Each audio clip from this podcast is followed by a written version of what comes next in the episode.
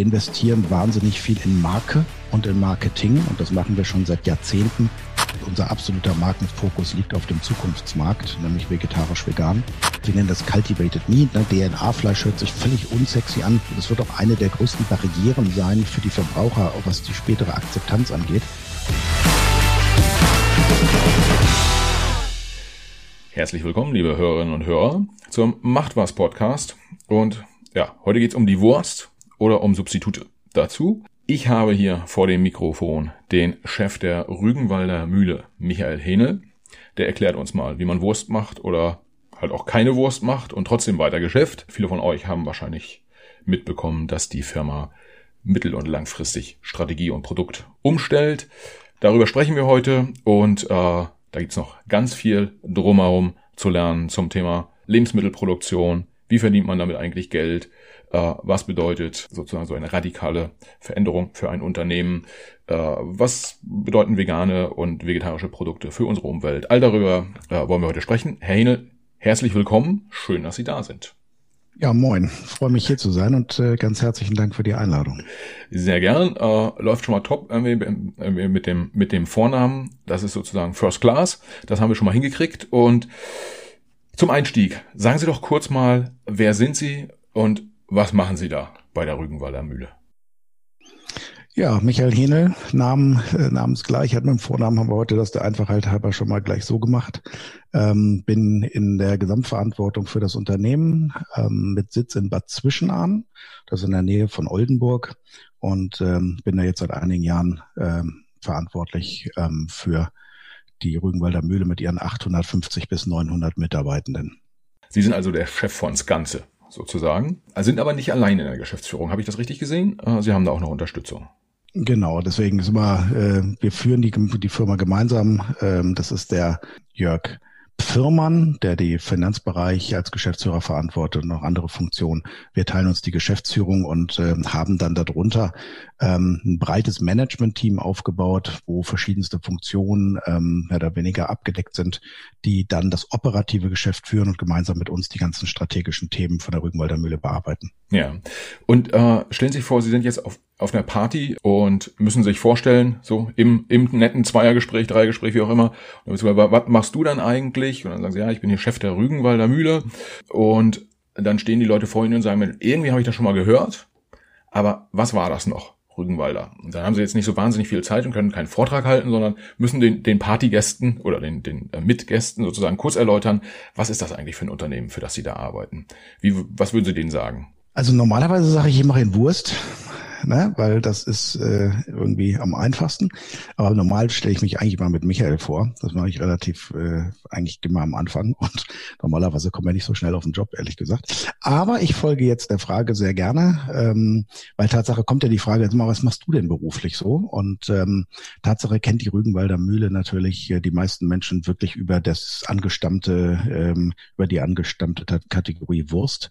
Diese rote Mühle hat eine hohe Bekanntheit, weil wir auch äh, in der Vergangenheit ähm, so einen Jingle hatten, der bei ganz vielen Verbrauchern immer noch im Ohr ist.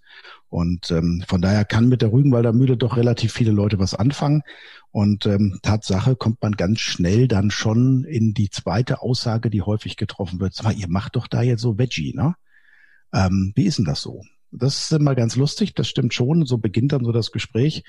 Kurze Warmlaufphase, aber dann ist man schon relativ schnell bei dieser Veränderung auch angelangt. Ähm, was ist denn dieses Veggie eigentlich? Was macht ihr denn da so? Weil für viele Verbraucher natürlich der Anker und die Vergangenheit ganz klar äh, unser Wurstsegment ist. Und da haben wir die unter die ähm, Menschen auch mitgenommen und abgeholt, weil das machen wir seit 1834. Ja, das heißt, Sie müssen gar nicht so äh, so genau erklären, was ist das für ein Unternehmen, sondern stoßen da eher auf auf Interesse und auch der ich sag mal so, der Produktschwenk, den sie in den letzten Jahren zum Teil vollzogen haben, der ist den meisten Leuten auch bekannt. Wir haben ungestützte Bekanntheit, äh, die extrem hoch ist, gestützt bei 98 Prozent. Also die Mühle muss man Tatsache kaum noch erklären, weil wir halt einfach Teil des täglichen Lebens, des täglichen Frühstücks äh, oder des täglichen Abendsbrot, Abendbrots sind, der Rituale. Ähm, sehr viele Leute haben das mitbekommen und sehr viele Leute ähm, haben das äh, mitbekommen, weil auch sie selber ihre ja, Ernährungsgewohnheiten geändert haben und wir dadurch nochmal mit einem ganz anderen Blick plötzlich auf dem Teller lagen. Ähm, und das ist schon, also ich finde es schon verblüffend und auch erstaunlich. Ich habe ja doch vorher auch in anderen Firmen gearbeitet, die durchaus sehr, sehr gute und renommierte Marken auch ihr eigen nannten, aber die Rügenwalder Mühle und die Präsenz dieser, dieses doch kleinen und überschaubaren Unternehmens eigentlich eines Mittelständlers ist schon manchmal erstaunlich und erfreulich zugleich und äh, gleichzeitig auch eine Bürde, weil es natürlich äh, uns auch in eine Verantwortung bringt. Da werden wir sicherlich später nochmal drüber reden, bestimmte Dinge auch zu leisten, ja. ähm, die, wir, die wir natürlich versprechen. Ja, Sie sagen gerade, ähm, kleiner, kleiner Mittelständler. Äh, das, würde das würde ich sozusagen in Anführungsstrichen setzen, aber grundsätzlich ist meine Erfahrung, dass äh, Unternehmen, die so eine starke Marke haben, tatsächlich größer wahrgenommen werden, als sie, als sie tatsächlich sind.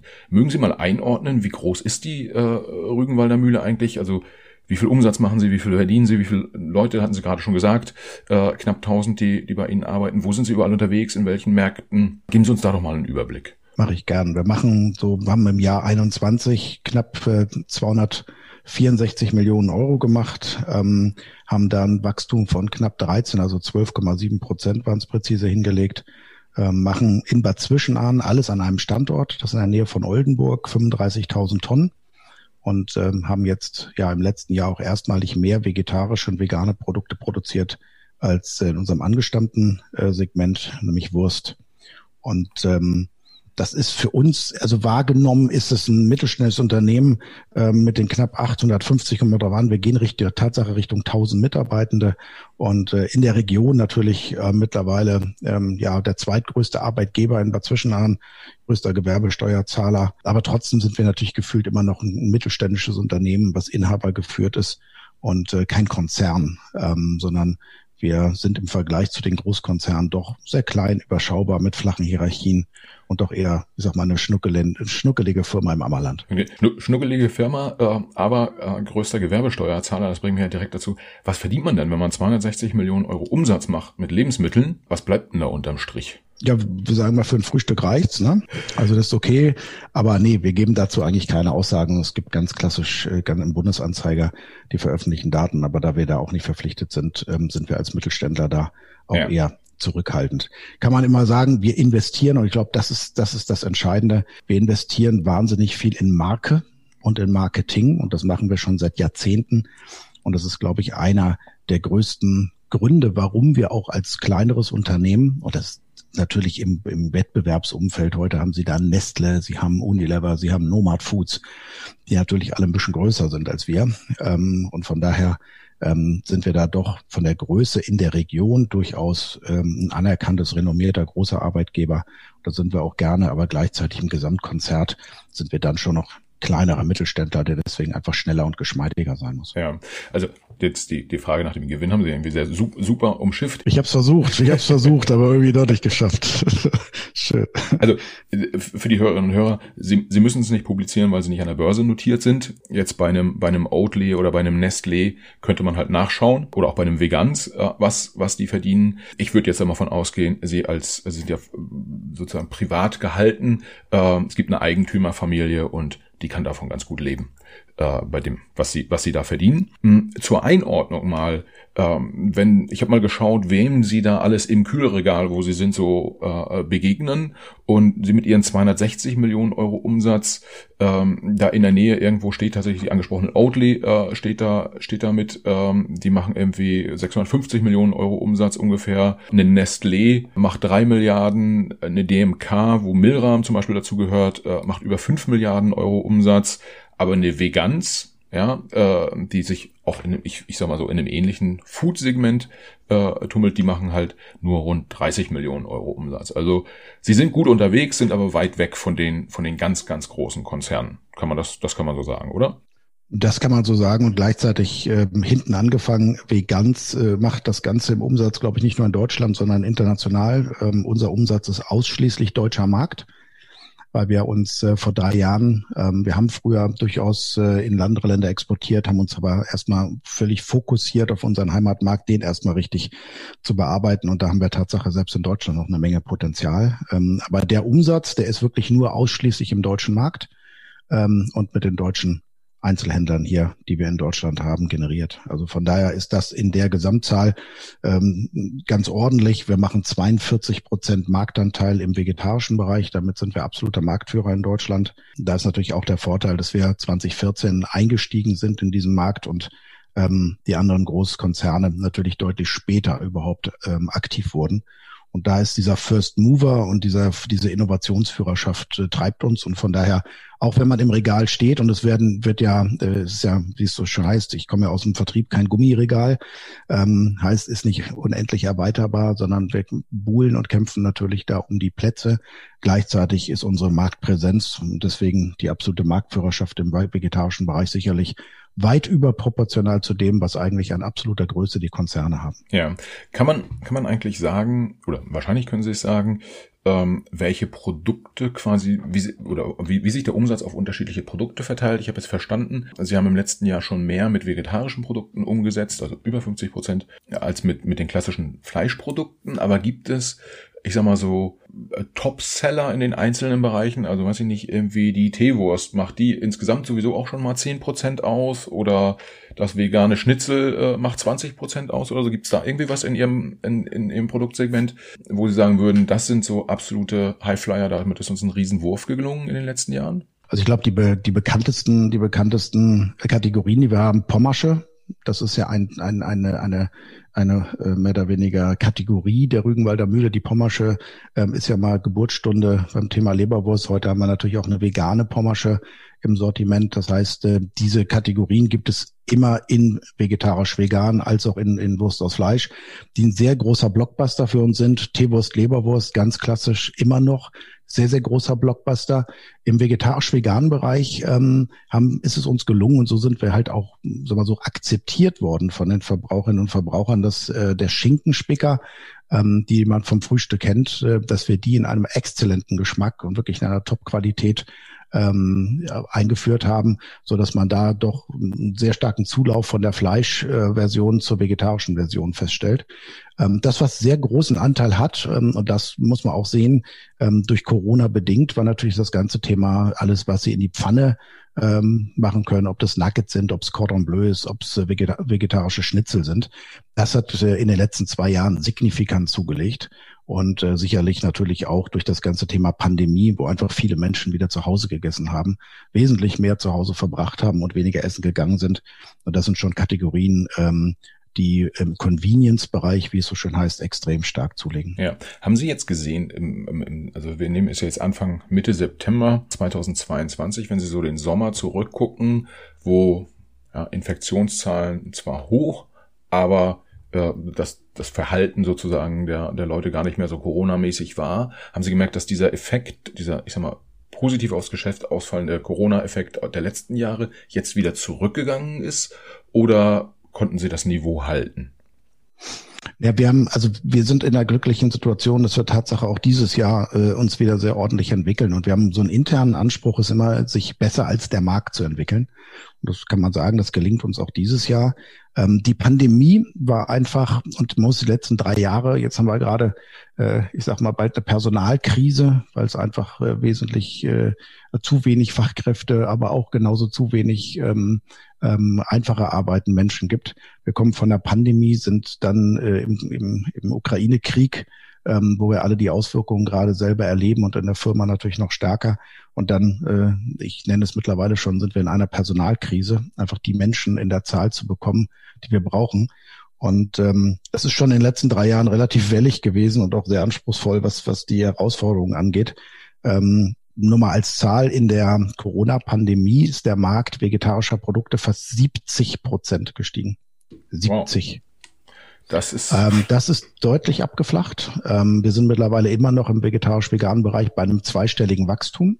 Aber man kann schon sagen, dass ähm, die dieses Marktwachstum und die Dynamik abschwächt, wobei aber auch die letzten drei Jahre alles andere als normal waren und äh, Märkte zu bedienen mit 70 Prozent. Wir sprechen vielleicht auch noch über das Thema Rohstoffe, ähm, was natürlich dann eine wahnsinnige Herausforderung ist, auch ähm, so ein Wachstum dauerhaft wirklich abzubilden. Aber ein zweistelliges Wachstum hat dieser Markt der vegetarischen und veganen Produkte natürlich immer noch. Und äh, von daher, ja, ist deutlich abgeschmolzen, aber immer noch sehr erfreulicher Markt. Und das ist die Zukunft, müssen wir ganz klar sagen. Das ist die Zukunft und das wird auch die Zukunft der Ernährung sein. Ja, wenn wir auf die Themen gucken, hat man ja als Unternehmer so zwei Perspektiven darauf. Ne? Das eine ist, was, was wollen die Leute? Was ist vielleicht auch gesellschaftlich en vogue, verändert sich, wie auch immer man das formulieren will. Und auf der anderen Seite gibt's ja so diesen harten Umsatzdruck. Ja, das ist irgendwie Vorstände von börsennotierten Gesellschaften äh, kriegen Druck von ihren Shareholdern. Wenn es bei ihnen nicht so gut laufen würde, würde wahrscheinlich auch mal jemand von der Familie anrufen. Das heißt, wenn man so auf die Produkte guckt, wie, wie sieht das aus zum, zum Thema Profitabilität? Kann es, ist es vielleicht so, als ich würde jetzt etwas naiv äh, äh formulieren, na, die Teewurst, die sie seit 100 Jahren machen, irgendwie das läuft halt einfach so durch, das ist hoch profitabel. Bei den neuen Produkten, da muss erstmal viel investiert werden und da sind die Margen äh, deutlich geringer. Ist das richtig oder ist es genau umgekehrt vielleicht sogar? Also ich glaube im Moment, auch das wieder, im Moment haben wir ja vielleicht ein neues Normal leider, was, was, äh, was Rohstoffsituationen angeht. Wir haben eine, einfach eine unglaubliche Kostenexplosion zu tragen, so dass man da teilweise Profitabilität sowieso relativieren muss. Ich glaube, viel wichtiger ist, dass in so einer Krisensituation Marke als Anker und Orientierung gilt. Die Leute orientieren sich an den Marken und gerade je größer die Unsicherheit wird, und das hat sich immer wieder bewiesen, gibt die Marke Orientierung, was absolut äh, fundamental ist. Wenn Sie in so mittelständischen Unternehmen sind, dann haben wir ich sage mal eigentlich Mut und Neugier sind das, was uns treiben. Die Neugier damals Veggie einzuführen, ein Gesellschafter, der das alles unterstützt, äh, nicht nur mitträgt, sondern unterstützt hat und prägt ähm, und den Mut, Entscheidungen zu treffen, die vielleicht auch mal eine Zeit lang eine Durststrecke sind. Und da ist das finanzielle, der finanzielle Erfolg gar nicht so entscheidend, sondern in einem Unternehmen, was es seit 1834 gibt, ist die Inhaber oder die Gesellschafterfamilie nur daran interessiert, dass dieses Unternehmen gesund auch in die nächsten Generationen geht. Und wenn Sie dort als Angestellter, äh, Geschäftsführer oder auch als Angestellter, egal in welcher Funktion arbeiten, dann haben Sie einfach diese Verantwortung mitzutragen. Im Endeffekt geht es nicht darum, Quartalsgewinn oder eine Top-Performance irgendwie für ein tolles Jahr zu machen, sondern wirklich mittel- bis langfristig dieses, diese Firma zu begleiten und dahin strategisch auszurichten, dass irgendwann die nächste Generation, und heute ist es die siebte, die sehr erfolgreich von der sechsten übernommen hat und dass die siebte es auch in die Hände der achten geben kann und eine kerngesunde Firma hat. Und ähm, die Profitabilität nachher ist nicht das, oder ist generell nicht das Ziel, sondern ist nur das Ergebnis von von einer guten Arbeit. Und ähm, die ist auch relativ. Eine Familie hat vielleicht ein, eine Gesellschafterstruktur in Familienhand, ähm, die eher von Unternehmergeist getrieben ist, ist da völlig anders äh, strukturiert und gepolt, als es ein Großkonzern ist, der Aktionären gegenüber verpflichtet ist. Völlig anders. Ja, ich würde gerne mal so zwei, drei, vier Schritte zurückgehen, vielleicht so 14, 15, 16. Wie war denn das damals da im, im Unternehmen? Irgendjemand kam auf die Idee und hat gesagt, Mensch, irgendwie Teewurst ist gut, aber vegetarische oder vegane Teewurst ist besser.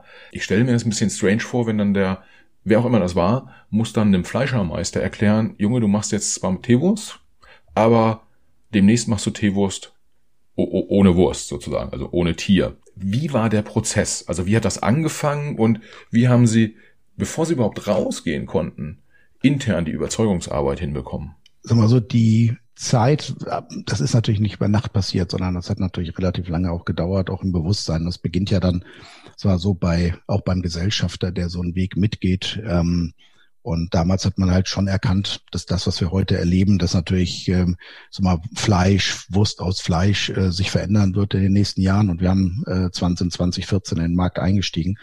Und äh, da war das natürlich auch schon sehr erkennbar. Wir, auch da das ganze Thema Klimakrise, ähm, all die Nachhaltigkeitsthemen haben uns damals schon genauso umgetrieben. Und ähm, ehrlich gesagt war damals einfach ganz banaler Ursprung war wirklich, dass jemand gesagt hat, stell dir doch mal vor, du könntest so einen Schinkenspicker halt anders machen als aus Wurst und der schmeckt genauso. Und genau damit hat es begonnen. Also Tatsache war es damals der Blick in die Zukunft, da wird sich was verändern, lasst uns einfach aufstellen. Und ähm, dieses einfach aufstellen hat natürlich damals ähm, der Christian Raufuß Ähm, heute ist es ja die siebte Generation mit Dr. Gunnar Raufuß, der Sohn. Ähm, damals hat der Christian Raufuß das vom Vater übernommen und die hatten noch Diskussionen, Mensch, mit Marketing und Geld musste so viel wirklich dein Werbung, er findet das, erzählt das immer so schön, wie muss er mit Werbung so viel Geld ausgeben, was machen die denn da? So, und er hat damals gesagt, es ist wichtig, es ist wichtig und hat es gemacht. Und ähm, diese, diese Investitionen ähm, waren einfach notwendig, weil sonst hätten wir kommend vom Handwerk nie so einen Erfolg im vegetarisch-veganen Bereich gehabt, weil wir haben ja damals aufgebaut auf eine Marke, die einen extrem hohen Markenbekanntheit hatte. Das heißt, die Rügenwalder Mühle war bekannt für das Handwerk, für handwerkliche Produkte, für Top-Qualität, für hochwertigen Anspruch in Produktqualität und als deutsches Unternehmen hier in der Region äh, verankert. Das war ja die Basis für den gesamten Erfolg auch des vegetarisch-vegan. Und ähm, darauf aufzubauen, Produkte zu entwickeln, und das ist Tatsache in unserer Kategorie immer noch das A und O, bei allen, allen Rahmenbedingungen, die sich ändern, Geschmack, Geschmack, Geschmack. Wenn die Produkte nicht schmecken, werden sie auch nicht verkauft. Und auch niemand, der Veganer ist, bei allem Anspruch an die Produkte und an die Qualitäten würde ein Produkt essen, was nicht schmeckt. So, und die Kunst ist, diesen Geschmack, und das ist uns gelungen, den Geschmack herzustellen, den Geschmack so ähm, zusammenzustellen und so zu entwickeln, dass er wirklich genauso schmeckt wie das Original, was mehr oder weniger viele Menschen einfach zur damaligen Zeit äh, kannten. Und so ist das dann sukzessive gewachsen. Ja. Eine Frage, die ich mich tatsächlich oder die ich mir tatsächlich gestellt habe, als ich mich angefangen habe mit der Rügenwalder äh, ähm, zu, zu beschäftigen, war das Thema Geschmack und ich habe mich gefragt, warum müssen eigentlich vegetarische und vegane Produkte häufig so aussehen und so schmecken wie Fleischprodukte. Ist das was, vielleicht haben Sie sich da auch psychologisch damit beschäftigt, bestimmt Ihre Marktforschungsabteilung überlistet sozusagen der Kunde äh, seinen eigenen Kopf dann so ein bisschen und hat das Gefühl, er würde doch Fleisch essen, aber mit einem guten Gewissen? Oder könnte nicht eigentlich auch der Brotaufstrich irgendwie anders aussehen? Hauptsache, er schmeckt gut. Muss ja nicht aussehen wie Wurst. Das haben Sie sich damit mal auseinandergesetzt? Absolut, absolut, weil das, du musst ja den Verbraucher da abholen, wo er steht. Und damals hättest du, klar, könnten ein, ein Aufschnittprodukt machen, was völlig anders aussieht, völlig anders wie gelernter Aufschnitt aussieht. Ähm, vegetarischer veganer Käse sieht aus wie vegetarischer veganer Käse oder schon sieht so aus wie der normale Käse, ne?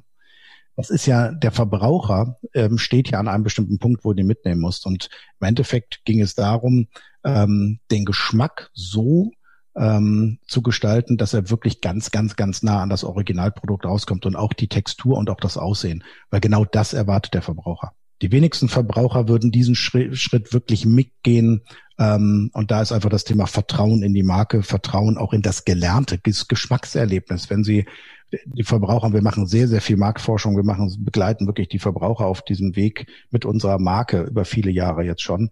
Ähm, Im Endeffekt ist die Erwartungshaltung der Verbraucher, dass es so schmeckt, wie es schmecken soll und dass es auch optisch dem gelernten Bild entspricht. Und äh, der Weg, damit was völlig anderem anzukommen, ehrlich gesagt, wäre auch heute noch für den Verbraucher wahnsinnig weit. Wir werden das erleben.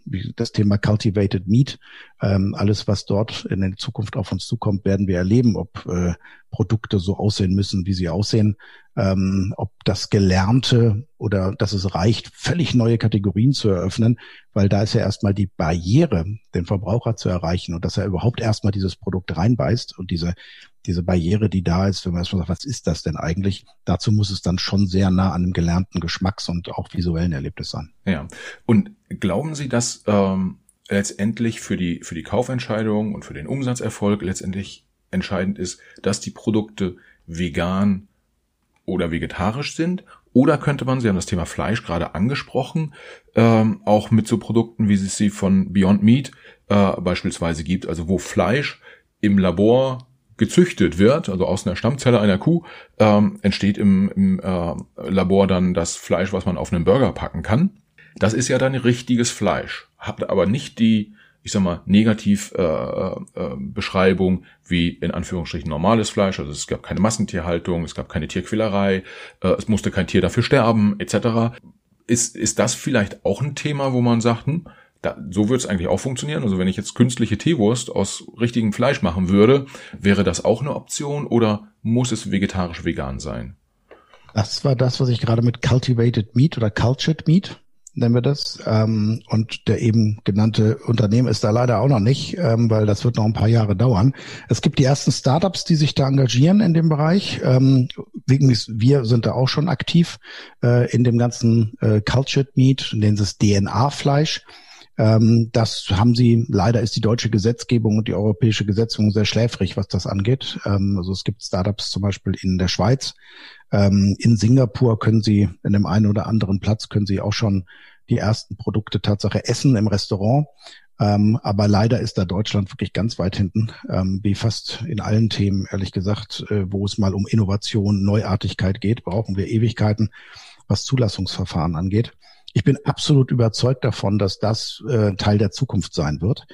Heute müssen Sie sehen, wenn Sie dieses Kalt, also wir nennen das Cultivated Meat, ne, DNA-Fleisch hört sich völlig unsexy an, ähm, wird auch, das wird auch eine der größten Barrieren sein für die Verbraucher, auch was die spätere Akzeptanz angeht. DNA-Fleisch ist auch sehr unattraktiv als, als Begrifflichkeit, muss man schmunzeln, aber im Endeffekt haben Sie recht, es ist, schmeckt wie Fleisch, es ist ja wie Fleisch. Es ist halt nur nicht vom Tier.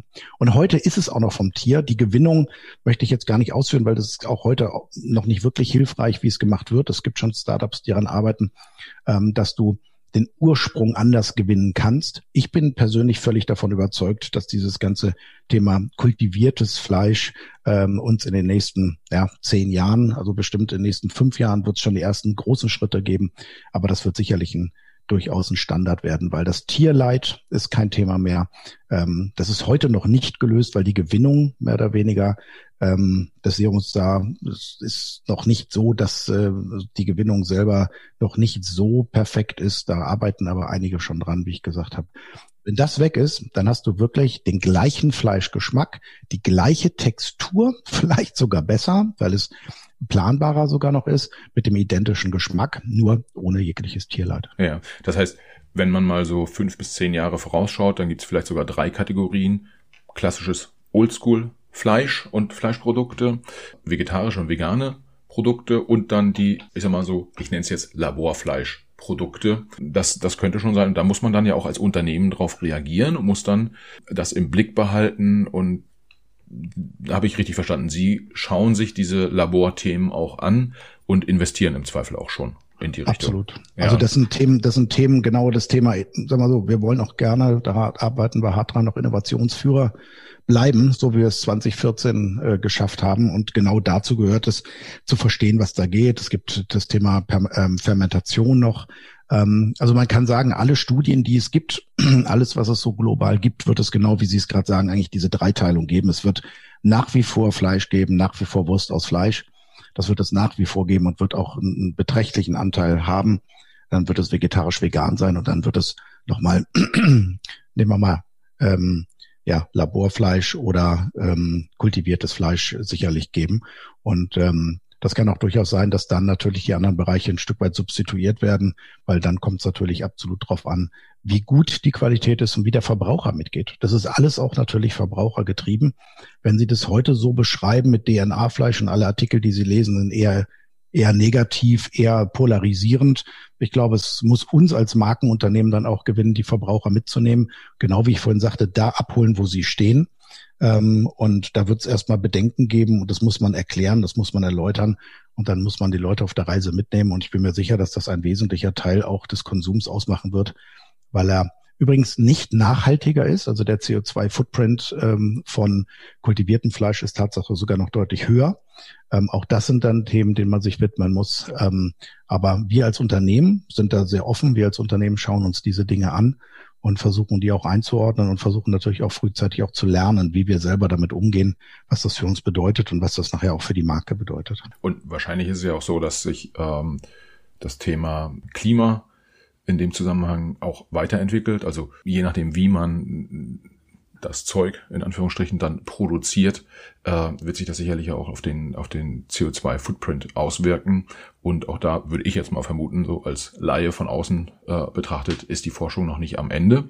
Was ich spannend finde, ist, wenn wir uns diese, diese drei Themen angucken, dann haben, hat man ja einmal, ich, ich habe jetzt verstanden, irgendwie Rügenwalder, da, da steht sozusagen Money Making nicht, nicht im Vordergrund. Profitabilität ähm, ist wichtig, aber nicht, nicht der allentscheidende Faktor. Es gibt aber ja bei den neuen Produkten oder generell, wenn ich, wenn ich Innovationen vorantreibe, noch zwei Themen, die auch wichtig sind. Das eine ist ähm, sozusagen, wie verträglich sind meine Produkte? Also welche, welche Zutaten muss ich da reintun? Wie, wie, wie, wie, wie kann der Mensch sozusagen, der, wenn ich es richtig gelernt habe im Biologieunterricht, Allesfresser ist, äh, wie so ein Bär oder wie so ein Schwein, äh, wie, wie, wie kann der umgehen mit vegetarischen und, und veganen Produkten?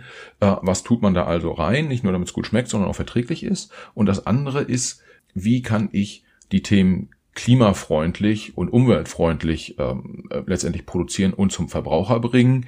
Und da spielt ja zum Beispiel Verpackung auch eine Rolle. Wenn wir auf das erste Thema eingehen, wenn Sie die, die neuen Produkte, vegetarisch, vegan, sich anschauen, mir heute heute früh, bevor ich gesagt, erzählt habe, oh, ich mache hier, oder als ich erzählt habe, ich mache einen Podcast mit Ihnen, habe ich so eine Rückmeldung bekommen, ja, ja, aber frag doch mal, was sind denn da alles so für Zusatzstoffe drin?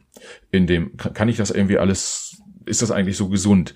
Wie, wie gehen Sie damit um mit solchen Fragen? Was tun Sie rein in die künstliche Wurst, um es mal so ein bisschen flapsig formulieren? Also erstmal gibt's ja, es gibt ja verschiedene, äh, gibt ja verschiedene, ähm, auf, auf, sag mal so Pro Rohstoffe, auf denen das Ganze basiert. Ähm, bei uns ist es sehr stark Soja. Ähm, also Sie haben ja gerade gesagt, Thema Clear, Tierwohl, das Thema Klima, Gesundheit. Ähm, es ist aus Verbrauchersicht noch ein ganz wesentlicher Punkt, das ist nämlich Regionalität die für den Verbraucher sehr wichtig sind, wo die Produkte herkommen. Ähm, bei uns ähm, sind wir mittlerweile so weit, dass wir ähm, von unseren Rohstoffen ähm, wirklich fast alles in Deutschland oder wenigstens Europa sourcen. Also 80 Prozent unserer Lieferanten kommen aus Deutschland, ähm, weil einfach Regionalität für die Lieferketten wichtig sind. Ähm, Soja, da kommen wir genau wieder auf das Thema, ähm, würden wir sehr gerne nur in, in Deutschland zum Beispiel beziehen. Bei uns äh, stammen 50 Prozent des Sojas aus Europa, 50 Prozent kommen aus Nordamerika. Und ähm, übrigens auch wie mit diesem kultivierten Fleisch, Soja, ähm, auch da. Ne? Wir bauen heute mittlerweile unser eigenes Soja an. Ähm, und das vegane Mühlenhack zum Beispiel, was wir haben, was wir eingeführt haben, ist zu 100 Prozent aus Soja aus Deutschland. Ähm, und diese, da steckt eigentlich in Zukunft die größten Herausforderungen dran, ist das ganze Thema Lieferketten, ähm, Anbauregionen ähm, und damit natürlich Forschung und Entwicklung. Entschuldigung für den kleinen Ausflug, bevor ich zum Thema gesund komme, weil das Thema Rohstoffe ist natürlich genau der Punkt Soja, das ganze Thema, ähm, wir haben anderen Kategorien Glutenfreiheit, ähm, also ob es Soja ist, ob es Erbse ist, ob es Lupine ist, das sind maßgeblich die Rohstoffe, ähm, mit denen wir arbeiten. Und ähm, das Thema gesund ist sowieso immer eine generelle Frage. Wir, bei uns geht es um ausgewogene und abwechslungsreiche Ernährung. Und ähm, was ich unter gesund verstehe bei Veganen, also es ist eine Frage, was ist äh, gesund? Wir reden heute wirklich immer von bewussterer Ernährung und nicht unbedingt gesünder.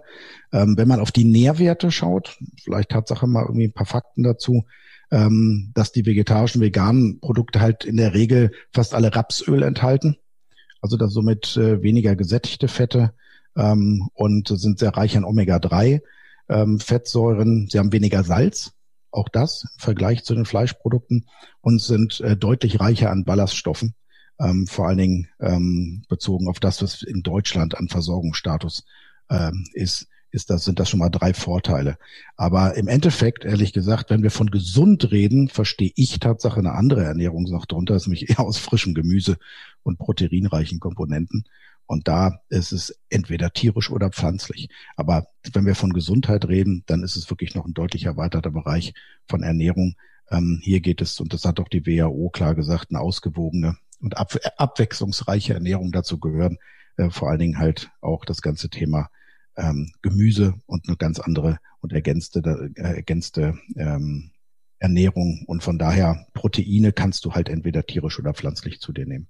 So, deswegen, da kommen wir auch genau hin übrigens zu dem Thema, ähm, dass wir ja keinen bevormunden möchten oder auch keinen vorschreiben müssen, was er zu tun hat, sondern ähm, ja jedem seine Gewohnheiten lassen und äh, unterstützen ähm, bei einem gesünderen Ernährung. Und da gehört allerdings der reduzierte Fleischkonsum heute bei der Zielgruppe Flexitarier natürlich eindeutig dazu. Es ist die größte Zielgruppe und das sind Menschen, die ganz bewusst ähm, ganz bewusst den Fleischkonsum reduzieren oder halt ersetzen auch durch vegetarische und vegane Produkte. Ja, das heißt, was man ja im Prinzip sagen kann, unabhängig auch von der von der Rügenwalder, sondern auch wir in Bezug auf alle anderen äh, Produkte, die in der Kühltheke äh, da liegen, äh, letztendlich ist für die Ernährung wichtig, möglichst viel auch unverarbeitete Sachen zu essen und der, ja, da ausgewogen unterwegs zu sein. Und äh, das hat dann am Ende des Tages äh, gar nichts damit zu tun, ob ich jetzt ins äh, Kühlregal greife und dort irgendwie eine vegetarische äh, Wurst rausgreife oder eine in Anführungsstrichen normale Wurst oder einen Quark oder was auch immer.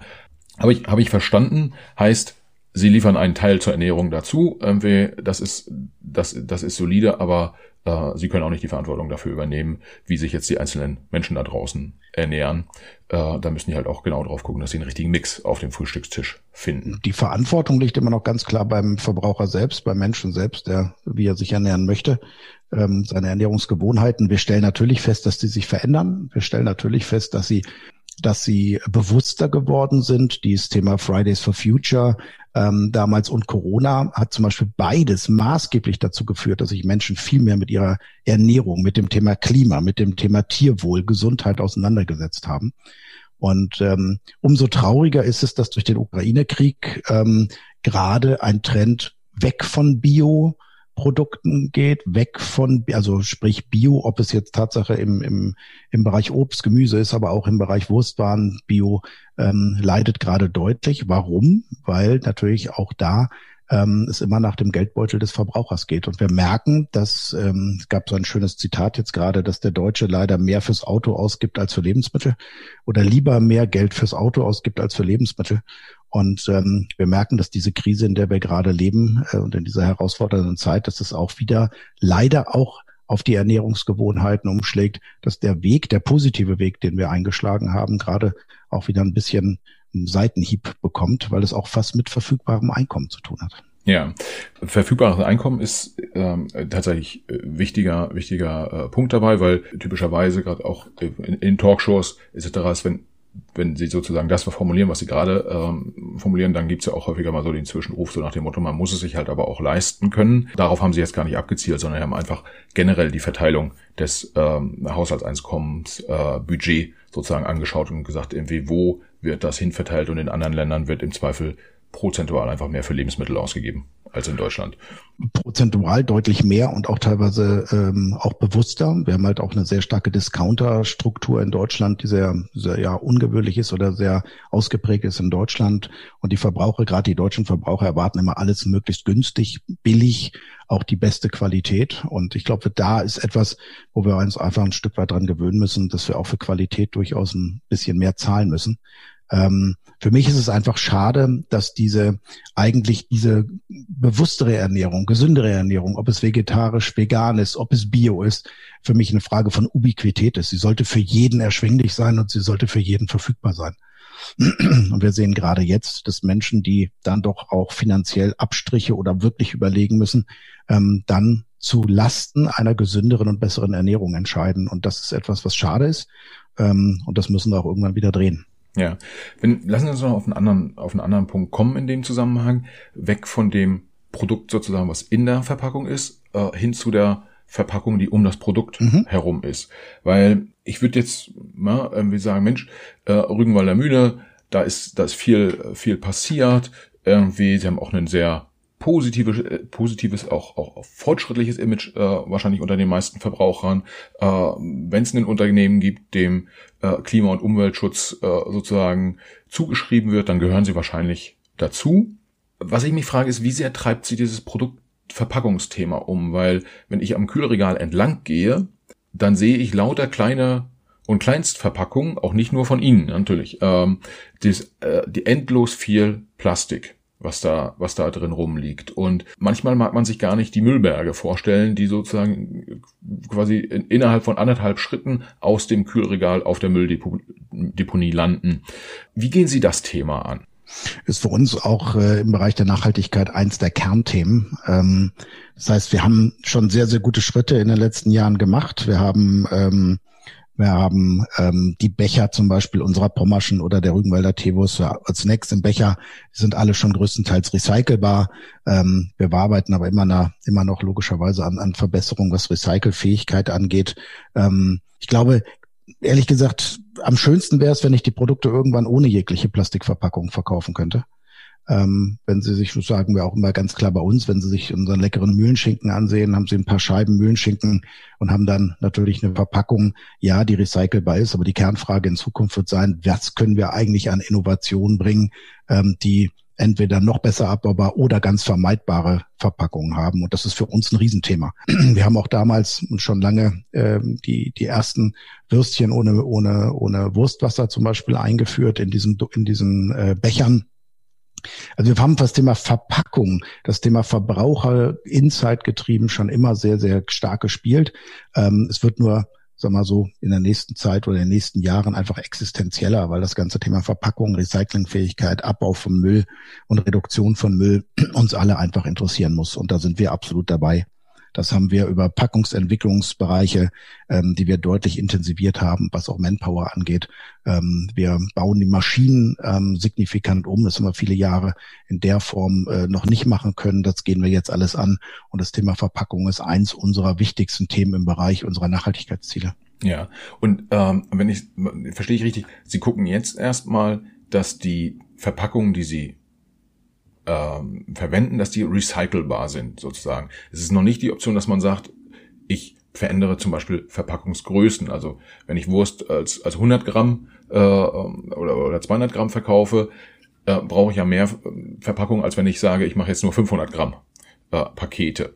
Ähm, oder jetzt äh, die, die Kollegen von Rittersport zum Beispiel haben hier im, im Podcast erzählt, dass sie mit äh, zum Teil auch mit Papierverpackungen arbeiten, also eine ganz andere äh, Verpackung verwenden. Sind das auch Themen, über die Sie nachdenken? Oder sagen Sie jetzt, Recycling ist erstmal das Wichtigste? Der Kram, den wir produzieren, muss überhaupt erstmal recyclingfähig sein? Ja, wir, wir haben ja schon einen extrem hohen äh, Satz an recycelbarer Verpackung. Das ist ja Standard.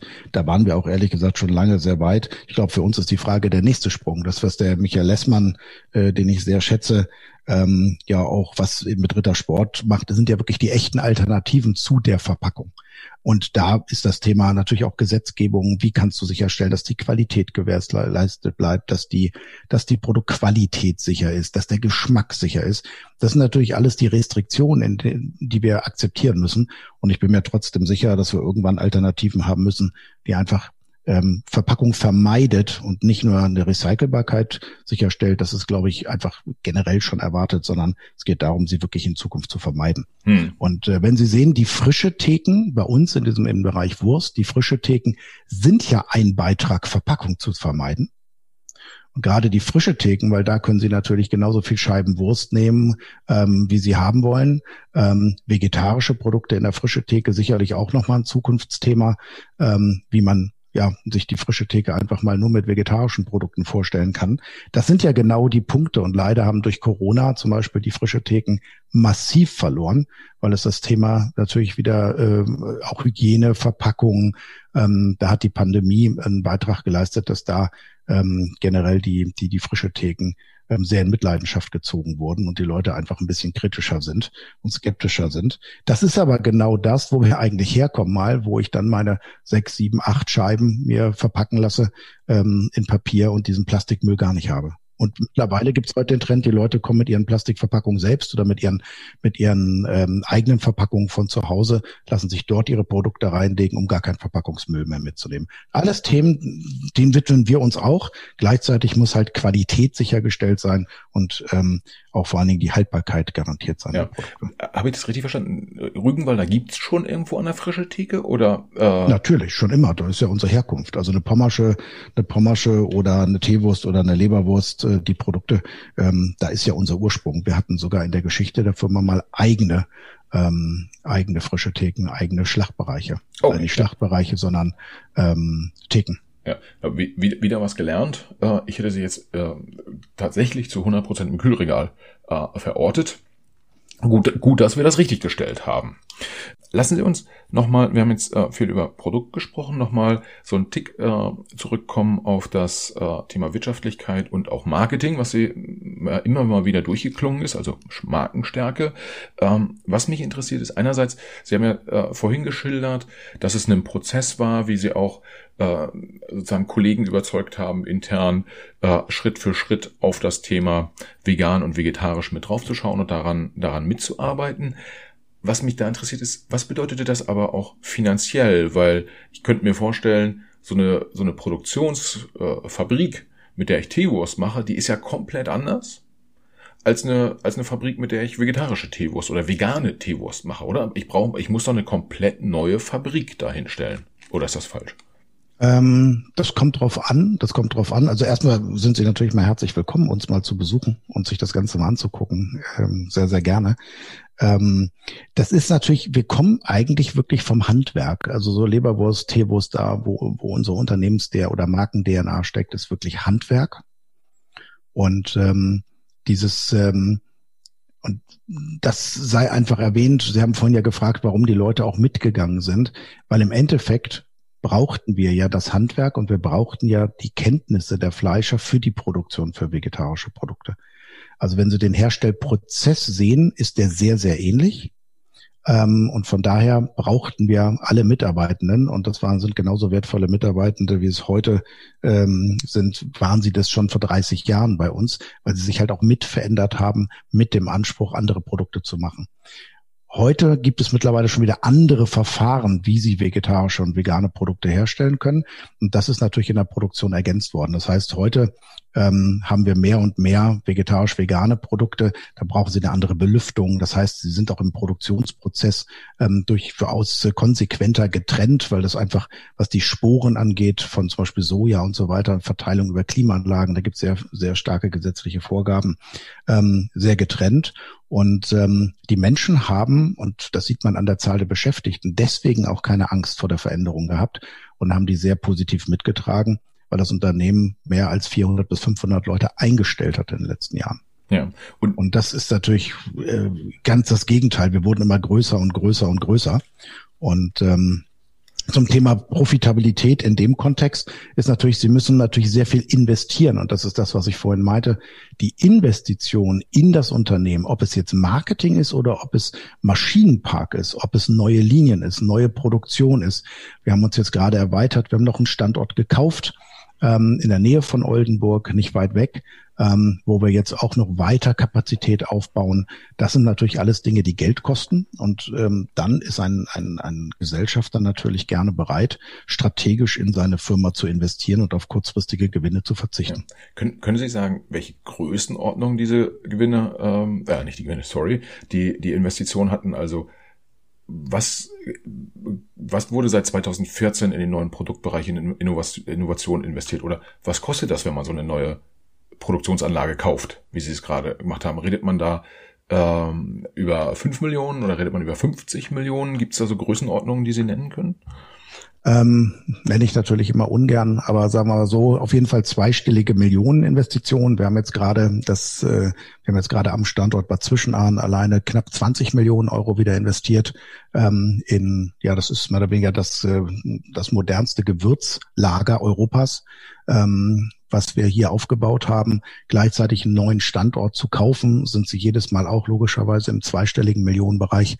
Ähm, ich könnte Ihnen jetzt kumuliert seit 2014, seit der Einführung das gar nicht sagen. Was ist so insgesamt eine spannende Frage, werde ich mal als Hausaufgabe mitnehmen.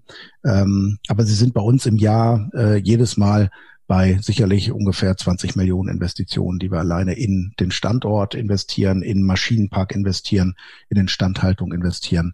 Ähm, und ähm, ja, das ist auch relativ schnell, also so im Schnitt zwischen 15 und 20 Millionen investieren sie in so eine Firma jedes Jahr. Ja, das ist ja interessant, äh, einfach wenn man es auch in den, in den, äh, ins Verhältnis zum Umsatz setzt, ja, die, mit den 260 Millionen, da müsste man ja so ganz grob über den Daumen liegt man dann irgendwie bei sieben Prozent dessen, was man dann schon mal in, ich sag mal, industrielle Infrastruktur investiert, wenn man das so, wenn man das so formulieren kann. Aber noch ein ganz anderer großer Batzen Geld bei Ihnen sozusagen ist ja das Marketing. Ja.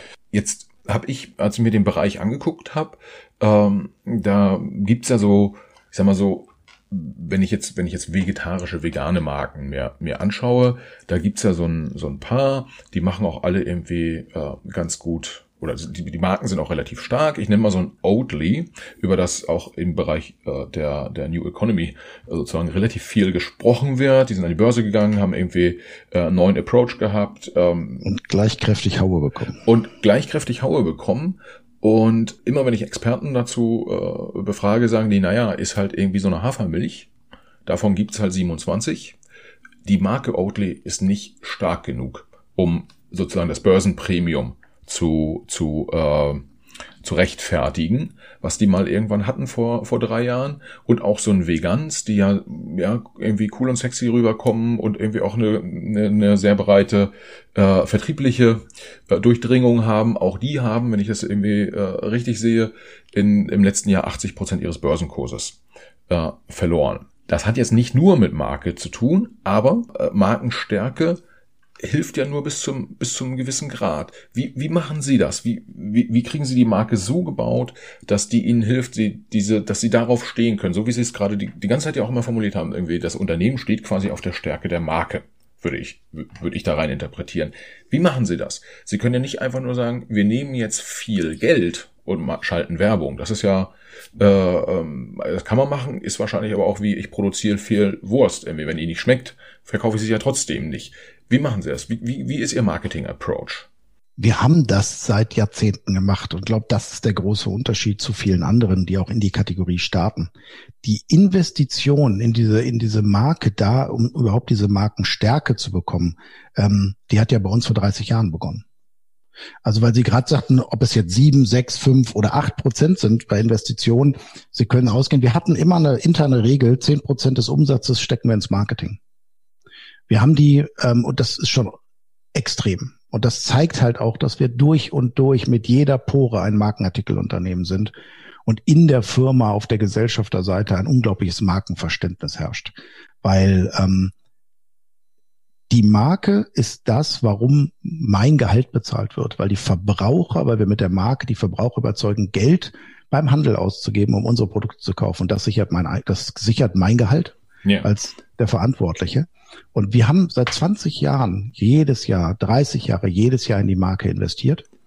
Und ähm, zu Zeiten, wo ja wir auch nur ein reines Fleischunternehmen waren, haben wir signifikant in die Marke investiert.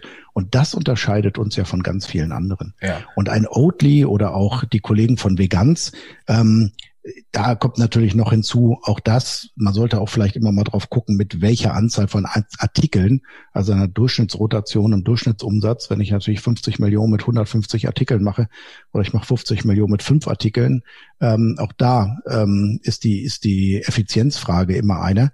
Das sind Börsengeschichten, die auch Geschichten erzählen. Wir wollen gar keine Geschichte erzählen. Wir sind ein Mittelständler seit 1834. Unsere Geschichte ist unsere gesamte Historie der Firma, ist unsere Geschichte. Das ist die Geschichte der Familie, die dahinter steht, die geflohen sind ähm, und dann ähm, mehr oder weniger diese Firma aufgebaut haben. Alle diese Seele, diese unglaubliche Seele und die DNA, wie wir selber sagen, hat weder ein Oatly, hat auch, ich möchte gar keine Namen nennen, aber haben viele Marken nicht. Und diese Seele, glaube ich, ist Teil auch des Geschäftsmodells. Ein Oatly und deswegen haben wir uns auch ein bisschen verändert dahingehend. Wir wollen kein Diskreditieren. Oatly hat in seiner Werbung und in seiner Ansprache grundsätzlich sich besser gemacht, dadurch, dass sie andere abgewertet haben.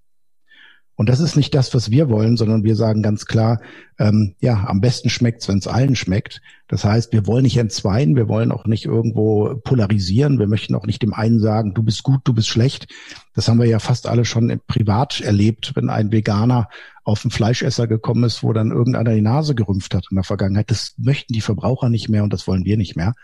Und ähm, Oatly, das sind alles spannende Geschichte, immer noch Milliarden, schwer auch, nehmen Sie andere Beyond Meat. Ähm, Im Endeffekt zählt das echte Geschäftsmodell dahinter und das echte Geschäftsmodell wird an der Börse nicht wirklich immer bewertet, sondern da geht es auch mal, um mal schnell einen Taler mitzunehmen. Und ähm, von daher werden wir sehen, was diese Unternehmen machen. Sie haben auf jeden Fall erstmal wahnsinnig viel Kapital eingesammelt das auf jeden Fall. Und gleichzeitig ähm, wird die Kernfrage sein, ist das Geschäftsmodell wirklich so einzigartig und so gut, dass sie auch die nächsten 10, 20 Jahre, und das ist der Unterschied.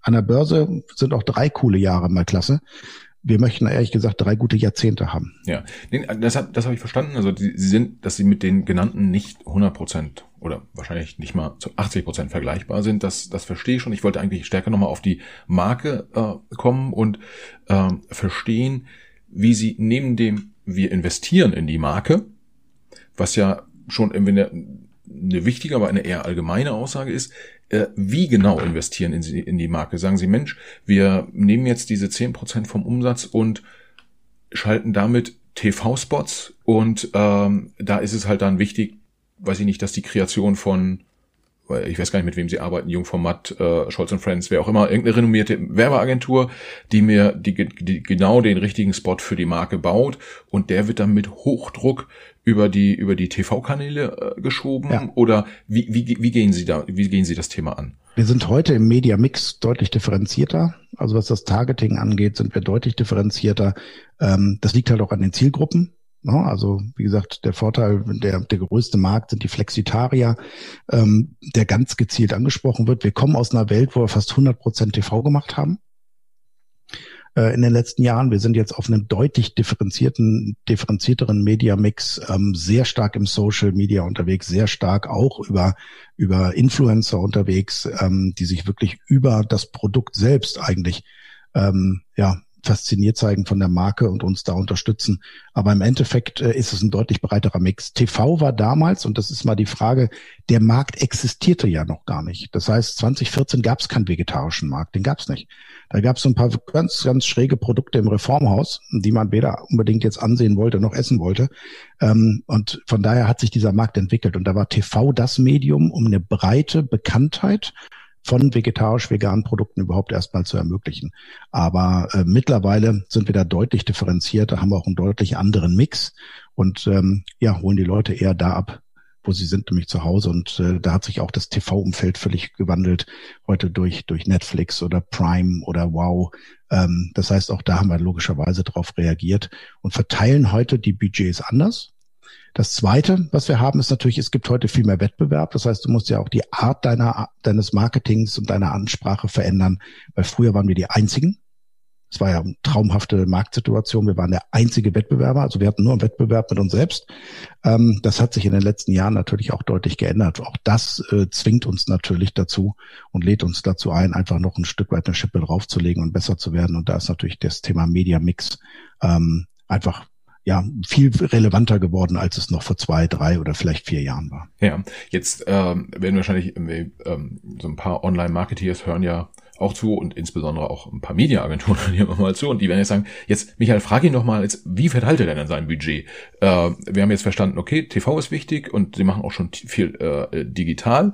Ähm, können Sie sagen, wie Sie prozentual die Budgets verteilen und spielt zum Beispiel sowas wie Print und Plakate, spielt das auch eine Rolle oder ist das eher untergeordnet? Also Budgetverteilung äußern wir uns ehrlich gesagt nicht zu, generell nicht. Ähm, vielleicht zum Thema Mediaagentur. Ich meine, Sie haben ja da auch eine, eine Vita der Vergangenheit. Da ist es ja auch ganz spannend. Ähm, wir haben unsere Mediaagentur, Kreativagenturen gepitcht gerade komplett und ähm, wir arbeiten mit Karl Nann zusammen. Also die ganze neue Kampagne ist mit ähm, Karl Nann erarbeitet worden. Die sitzt in Hamburg. Äh, wir haben viele, viele Jahre mit einer anderen Hamburger Agentur zusammengearbeitet, aber auch da einen komplett neuen, neuen äh, Aufschlag gemacht. Ähm, wir haben Design komplett überarbeitet. Das heißt, auch weil sie das Thema Investition oder auch Profitabilität, wir haben jetzt schon gesagt, äh, wir investieren stark ins Marketing, wir investieren stark in das Thema Maschine und Kapazität. Der dritte Part ist, wir haben, sind gerade dabei, den ja seit vielen, vielen Jahren zuerst richtig großen Relaunch umzusetzen, der das komplette äh, Packaging Design, Verpackungsdesign überarbeitet und der jetzt gerade begonnen hat, in den deutschen Handel einzufließen.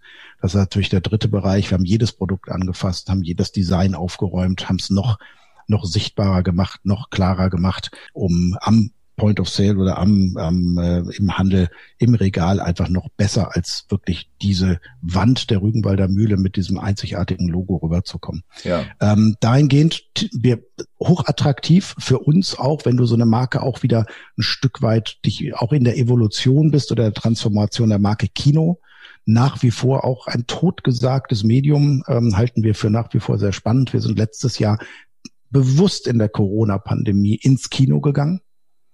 Ähm, sehr, sehr bewusst. Ähm, wir haben gerade in Berlin eins der, das größte Outdoor-Poster draußen für unseren Markenrelaunch. Ähm, das heißt, Outdoor kann ich nur bejahen, absolut relevant. Gerade in den Bereichen, es wird ja nicht nur zu Hause gegessen, sondern auch das ganze Thema Snacking unterwegs. Ähm, von daher ist das Thema Out Outdoor für uns ein absolutes Thema. Das ganze Thema Social, Social Media logischerweise. Ähm, aber auch Kino halten wir nach wie vor immer noch für ein und gerade durch Corona ein neues, ja, wiederfund, wiedergefundenes Erlebnis, äh, die Marke zu präsentieren, wo du halt auch mal charmant mit 60 Sekunden wieder reingehen kannst und nicht wie im TV mit 20 Sekunden, sondern auch mehr eine Geschichte erzählen kannst. Ja. Ähm Sie haben recht, ich habe so ein bisschen eine Marketing-Historie äh, mhm. und eine ja. Med Media-Agentur Media, genau. ist, ist Historie.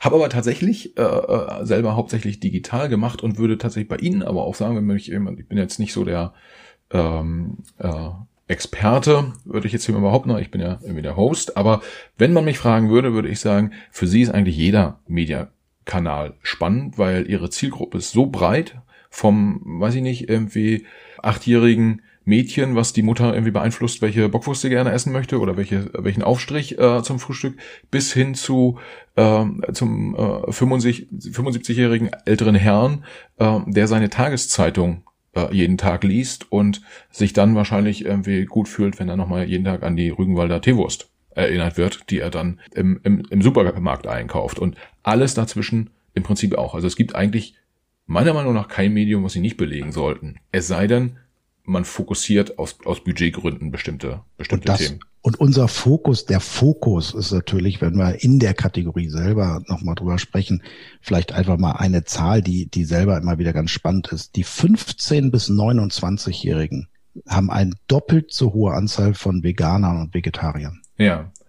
Und das ist natürlich das, auch das ganze Thema im Media-Mix, logischerweise ähm, unser Fokus, unser absoluter Markenfokus liegt auf dem Zukunftsmarkt, nämlich vegetarisch-vegan. Und gleichzeitig ist die Marke in, mit zwei Standbeinen verankert. Aber das gerade dieses Thema 15-, 29-Jährige, und die kriegst natürlich nicht mehr über die Öffis, sondern äh, alleine da hat natürlich auch das Thema TV eine andere Bedeutung, nämlich Digital-TV. Ähm, aber 15 bis 29-Jährige doppelt so viele Veganer und vegetarische Ernährung. Das, das heißt, wenn ich da kurz einhaken darf, Sie fokussieren das Budget dann schon auch auf die, ich sag mal so, Zukunftsmärkte, heißt die klassische Rügenwalder Teewurst, ähm, die ist da und die ist auch wichtig. Aber da würden werden sie, sie aber nicht im TV finden. Genau, nicht, nicht, nicht im TV. Ganz und dann genau. wahrscheinlich gibt's dieses irgendwie in der Tageszeitung eine Anzeige geschalten für den älteren Herrn, der die isst. Äh, das machen sie dann wahrscheinlich auch nicht mehr. Das gibt's auch nicht, ganz genau. Okay, okay. Deswegen sind wir, wir, wir gehen halt wirklich, das für uns ist das Thema Markenkommunikation mit einem klaren Fokus über das Targeting logischerweise dann auf die relevanten Zielgruppen. Und ähm, wir werden, Sie werden von uns aber keine, äh, keine Werbung mehr sehen für die Rügenwalder Teewurst, ähm, und sondern wenn Sie von uns was sehen, dann sehen Sie beim Schwerpunkt auf vegetarisch-vegan logischerweise. Und äh, aber trotzdem ist für uns diese Herkunft, und auf die sind wir sehr, sehr stolz, ähm, sehr wichtig. Aber die, die Zukunft ist völlig klar und so ist der Media Mix logischerweise dann auch aufgeteilt. Okay, Ver verstanden. Ähm, Geld fließt in Zukunftsmärkte, sowohl in der äh, Produktinnovation, äh, auch, als auch in der Produktion, die neu aufgebe aufgebaut wird und im Marketing. Ja, jetzt haben wir eine gute Stunde gequatscht. Herr Hinel, herzlichen Dank. Schön, dass Sie Rede und Antwort gestanden haben. Gibt's noch was, was Sie unseren Hörerinnen und Hörern mitgeben möchten, ähm, was ich vielleicht vergessen habe, Sie zu fragen und was Sie gerne beantwortet hätten? Sie haben das eben so schön zusammengefasst, dass ich das fast gerne noch mal hören würde. Aber äh, das mache ich später nochmal. Sehr gut zusammengefasst, hat Spaß gemacht mit Ihnen. Ähm, und ich glaube auch allein in so einer Stunde, die war wieder sehr kurzweilig, das fand ich toll, ähm, sprechen wir aber wirklich auch über eine unglaublich tolle Kategorie und über einen Markt, der uns alle betrifft, weil wir ihn täglich erleben. Und äh, uns ist wichtig, ähm, dass es nicht eine Spaltung der Gesellschaft ist, sondern es ist belastend, sondern wir wollen die Menschen wieder zusammenführen als Marke Rügenwalder Mühle, jeder mit seinem Geschmack. Und äh, wir möchten gern verbinden und nicht spalten. Das ist ja auch der Ansatz bei uns hier im Podcast. Deshalb gutes Schlusswort. Vielen Dank, Herr Hinel. Herzlichen Dank.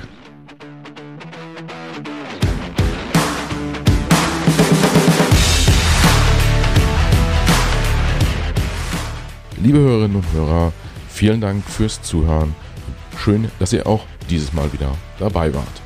Für die Macherinnen und Macher unseres Podcasts, inklusive meiner Person, Michael, der ja hier netterweise äh, diesen Podcast hosten darf, für uns alle wäre es das größte Kompliment, wenn ihr dem Macht was Podcast eine 5-Sterne-Bewertung und einen positiven Kommentar auf Apple Podcast oder einer anderen von euch genutzten Podcast-App hinterlasst. Wir freuen uns auch, wenn ihr dem Macht was Podcast auf Instagram, Facebook, LinkedIn oder Twitter folgt. Schreibt uns dort gern Nachrichten, kommentiert unsere Episoden, übt gern auch Kritik und macht uns gern auch Vorschläge für Gäste, die ihr mal bei uns im Gespräch hören wollen würdet. Vielen Dank Viele Grüße und bis zur nächsten Folge. Alles Gute, bis dahin. Ciao.